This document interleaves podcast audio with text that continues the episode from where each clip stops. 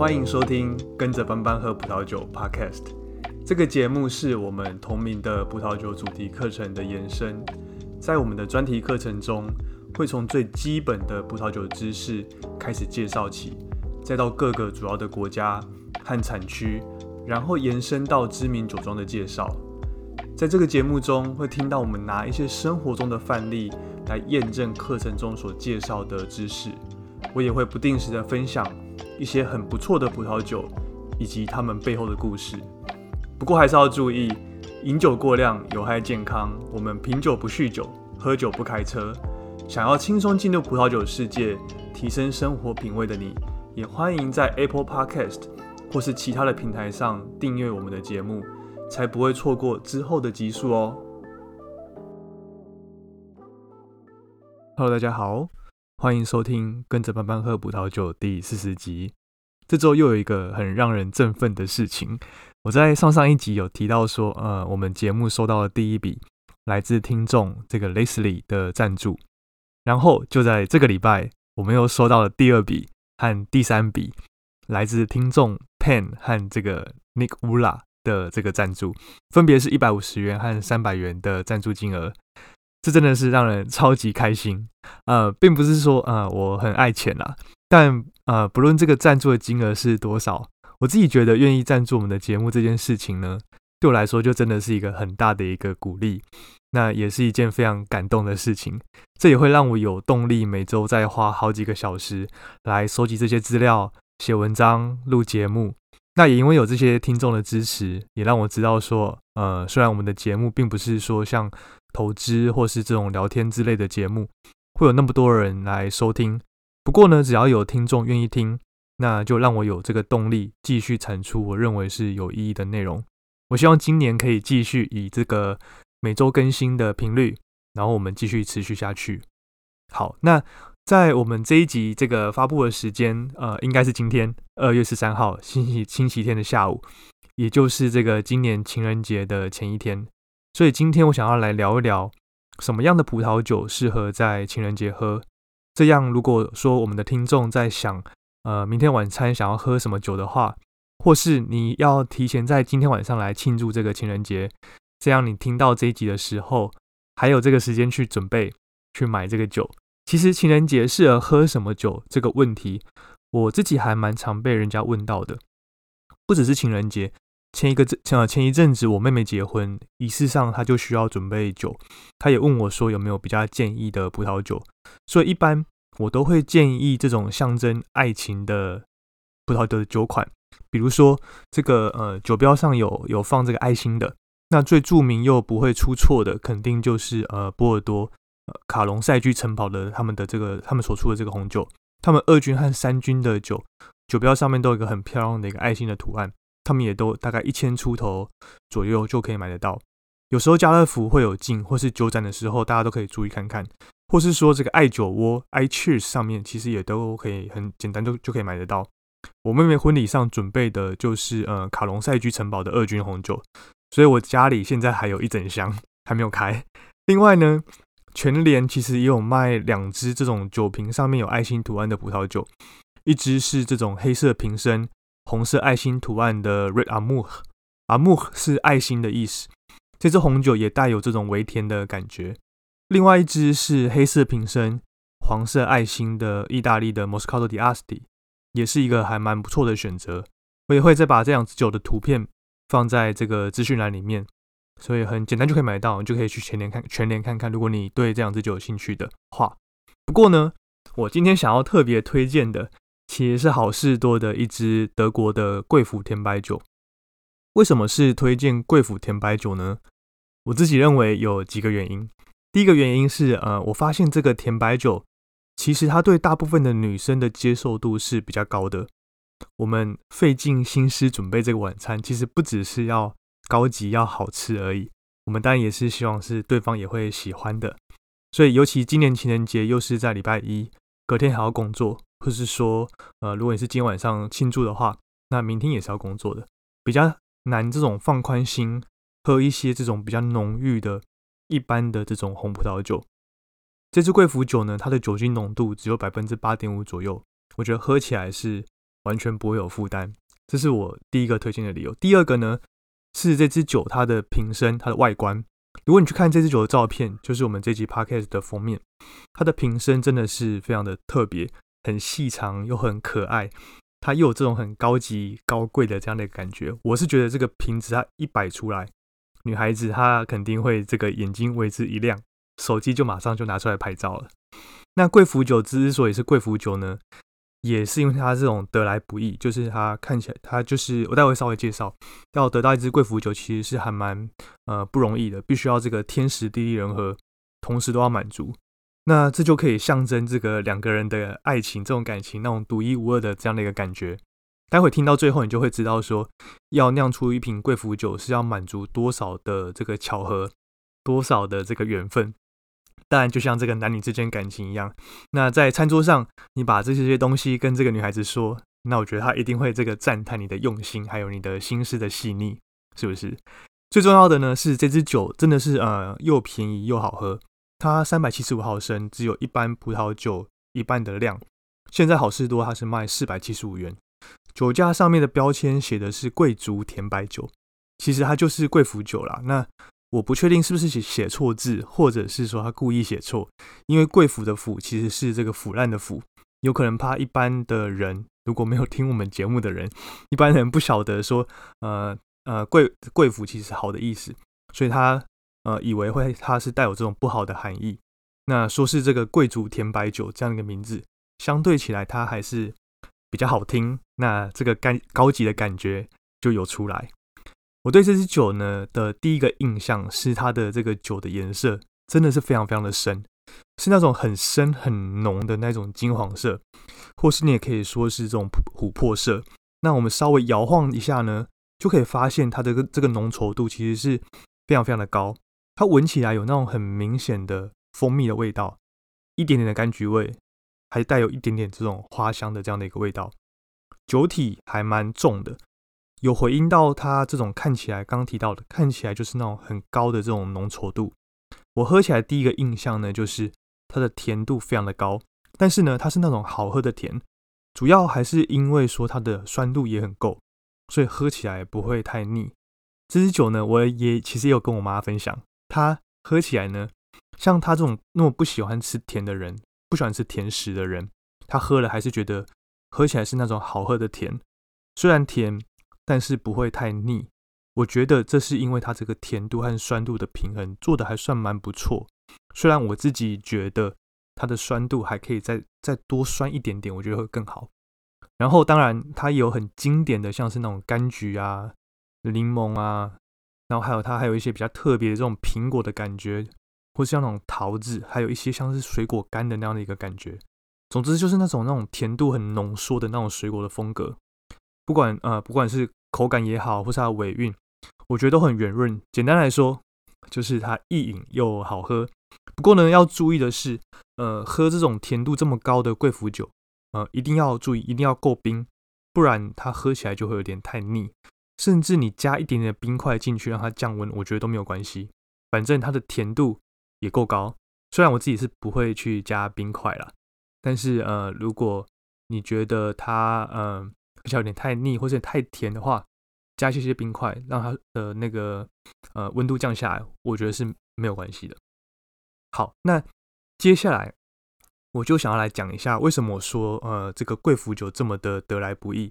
它需要这个天时地利人和都同时满足，才有办法去酿出这样的一瓶酒。所谓贵腐甜白酒，它其实就是让这个葡萄染上一种菌，叫做灰霉菌。然后这种菌，它通常在这个潮湿的环境下会比较容易出现，比较容易出现之后，它附着在葡萄的表面上，接下来它就会长出这个菌丝，这个菌丝它会穿透葡萄的表面，吸收葡萄的养分。但是呢，要达到这个贵腐甜白酒的条件，它有一个很重要的要素，就是它必须要让这个菌丝可以长得出来，但是又不会长得太过猖狂。太过猖狂，让整个葡萄整个烂掉，这样就不好了嘛，对不对？所以，但是要怎么做呢？这其实是非常吃这个天候的条件。在世界上某一些地方、某一些产区，他们在早上的时候，他们很容易起雾，一起雾之后，就会让这个整个环境变得很潮湿，变得很潮湿，就当然就这个灰霉菌就会很容易就会开始长。但是呢，它在中午之后，这些地方又它它又开始出这个大太阳，出太阳之后，那可能再加上吹风，导致这个潮湿度大幅的下降，所以这些菌它就刚好穿透葡萄皮，但是它又不能再进一步的去做生长，就到穿透葡萄皮它就停止了。这个时候，因为这个葡萄皮被菌丝穿透之后，所以葡萄皮它就上面就有洞。那有洞，太阳一照，葡萄里面的水分它就会随着阳阳光，它就蒸发了。那如果持续好几天都够干燥的话，那这个太阳一直照，然后水分一直蒸发，那整个葡萄它就会干缩，就会缩起来，里面的水分就会降低。水分降低，那当然它的这个整个糖分的浓度就提高了嘛。那因为这种染上灰霉，它做出来的葡萄酒实在太好喝了，所以人们就把这种部分染上灰霉，但是又还没有完全染上灰霉这个样子呢，把它称为贵腐霉。它是贵气的贵，腐烂的腐。但为什么这样酿出来的葡萄酒它会变得比较好喝呢？首先有一个我们刚刚没有提到的条件，一个很重要的条件，就是在贵腐霉它染上这个葡萄。菌丝穿过去之前，这个葡萄它必须要是完全成熟的，因为葡萄它在快要成熟跟完全成熟之间，那个香气其实是天差地远。葡萄完全成熟之后，葡萄的香气它会呈现所谓指数性的成长，所以要确保这个葡萄它是完全成熟之后才染上贵腐霉，太早染上这个贵腐霉也不行。然后菌丝它穿过去之后，它会开始让这个葡萄干缩。里面的糖分的浓度它会提高，变两倍以上。在水分蒸发之后，葡萄的酸度它也会跟着提高。但是菌丝它本身也会降低这个葡萄酒它的酸度，让它的酸度又没有到那么酸。另外呢，菌丝它又会再释放出一些些的甘油，这个甘油可以让这个葡萄酒喝起来又变得比较圆润一点。另外，贵腐酶它还会释放一些酵素。这个酵素它会溶解在葡萄汁里面，那这会导致什么结果？它会让葡萄汁变得有一点金黄色、金黄色的感觉。这就是为什么，呃，我刚刚在描述这支酒的时候，我会说这个贵腐甜白酒的颜色，这支贵腐甜白酒它的颜色这么深的一个原因。那这不是只有这支呃贵腐甜白酒才有，其实大部分的贵腐甜白酒的颜色都是这么偏金黄色的这样一个感觉。我上面讲了这么多，因为贵腐菌的菌丝。穿过葡萄之后，带给葡萄这么多的变化，这也代表一件事情，就是它会降低这个葡萄品种它最原本的特色，酿起来也就比较难去辨识说它原本的葡萄品种是什么。比如说，在德国是可以拿呃 Riesling 来酿来酿这个贵腐酒，但是酿出来的贵腐酒就比较不会喝到 Riesling 那种比较独特的汽油味的那种感觉。所以一般拿来做贵腐酒的葡萄品种，其实它一般都没有什么特色。比如说像这个谢密雍这种皮薄品种本身又没什么特色的葡萄品种，它也没有什么特殊的香气。但是它在成年之后可能会开始有一些呃蜂蜜啊、芒果、凤梨之类的这样的一个香气。这种品种它就特别适合拿来做贵腐葡萄酒。贵腐葡萄酒它通常都比较贵，为什么？为什么它通常比较贵？它因为它一定要人工采收，百分之百，它一定要做人工采收，而且这个人工采收，它是一颗一颗葡萄，不是一串一串哦，是一颗一颗的葡萄去挑，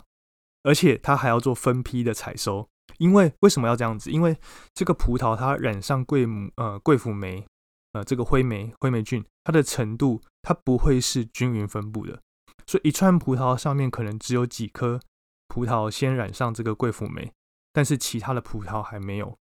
所以，那哪一些葡萄是是适合采收下来的呢？这就必须要是这个有经验的工人，一颗一颗葡萄去确认过之后，才采收下来，然后过几天之后，再去采下一批。染上贵腐酶程度又刚刚好的这些葡萄，所以这个也就代表说，它这个采收可能是要花好几次。呃，我们我稍微研究一下几的几间酒庄，平均呢，总共可能它整个采收季要拉到这个六到八周的时间，然后要出动这个六到八次的采收，才有办法在当季度把这个葡萄采收完成。这也是为什么这个酿贵腐酒的人力的成本会这么高，所以它呃最后在卖的时候，这个呃贵腐酒它的价格也都通常会比较高。但是你不会觉得这个最神奇的地方就是？我们人类到底是怎么发现这件事情的？我要把这个葡萄去故意让它沾染上这种灰霉菌，弄弄成这种半腐烂的这种样子，然后呢，再拿去酿酒，酿出来的酒又很好喝，这是不是也太违反了一般呃我们的一般常识？难道说这是来自这种永恒族的外星的科技？OK，那这个梗就是没有看过呃漫威电影《永恒族》的人可能不晓得。总之。就是永恒族，它要比人类先进这个几千万年的这种科技。那贵腐酒它的起源呢？目前说实话还真的是真的是无从无从考证起。有人会有人说是这个呃，它是起源自匈牙利的头盖这个地区，它是最早酿贵腐酒的地区。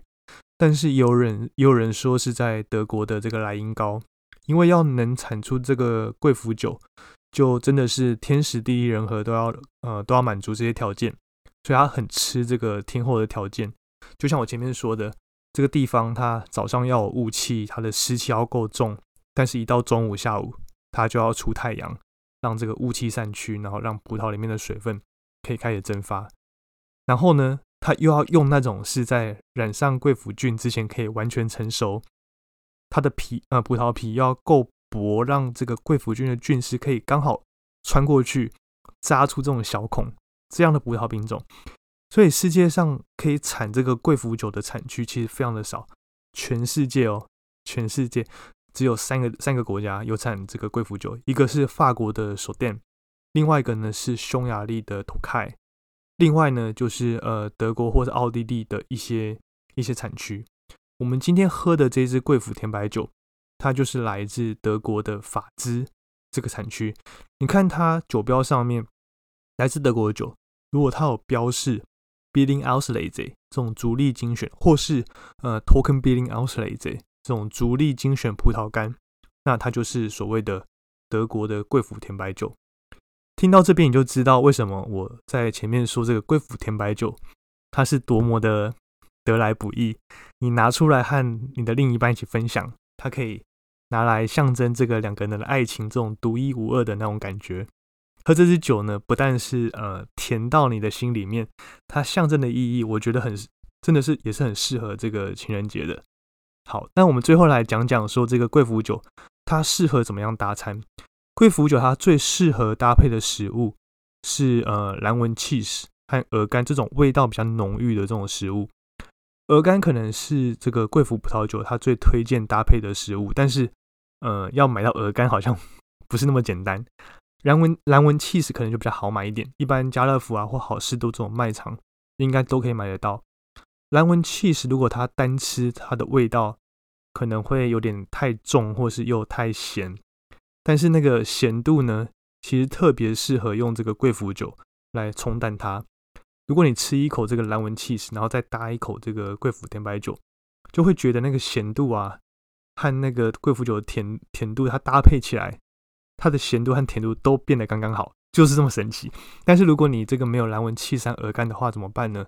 其实也可以去来搭配，呃，用一些烤鸡这类食物来做搭配。另外，这个贵腐葡萄酒，它如果拿来搭配这个蛋糕之类的甜点的话呢，也可以。但就是要确定有一个条件一定要注意，就是要确定说你的酒要比你的甜点还要甜，这样它风味才是对的。不然，这个贵腐酒的甜味呢，就会被这个甜点呃盖过去。我自己是觉得这个搭配起司蛋糕可能还不错，所以你就知道说这支酒，它我今天推荐这支酒，它不论是在做这个餐前的搭配，搭配一些蓝纹起司啊之类的前菜，或是呢，他做这个餐后搭配一些呃呃你准备的一些甜点，我觉得都很适合。那是不是就很适合像情人节这样的一个节目呢？好了，那呃节日不是节目。好，那以上就是我们今天的内容。最后还是要再感谢一次呃赞助支持我们的听众。所以如果想要支持我们节目的话，从这个我们的资讯栏，你就可以找到我们的赞助的连接。你可以选择是要单次赞助，呃，任何你想要赞助的金额，预设是一百元、一百五十元和三百元这三个金额。但其实你也可以输入任何你想要赞助的金额都可以。好了，不过其实呢，只要我们的听众愿意来持续的收听，或是呃分享我们的节目给你对葡萄酒感兴趣的朋友，其实我自己觉得就就可以了，我就很开心了，不一定真的要花钱赞助，但是。如果你花钱赞助的话，我还是可以感受到你的心意的。好，所以好，最后如果你喜欢我们的节目，可以在这个 Apple Podcast 或是在 Spotify 给我们五星的评价。如果有任何的问题和建议，或是有什么样想听的内容，也非常欢迎透过这个 Apple Podcast 呃的评价或是 Instagram 私讯联络我们，我都会看这些呃讯息。最后呢，当然也希望我们的听众可以阅读我们整理的文章，那也都可以也都可以透过资讯栏连接找到。就像我一直在说的，我觉得，呃，这些文章不管是对准备 WC Level Two 或是 Level Three，或单纯只是对这个了解葡萄酒有兴趣的听众，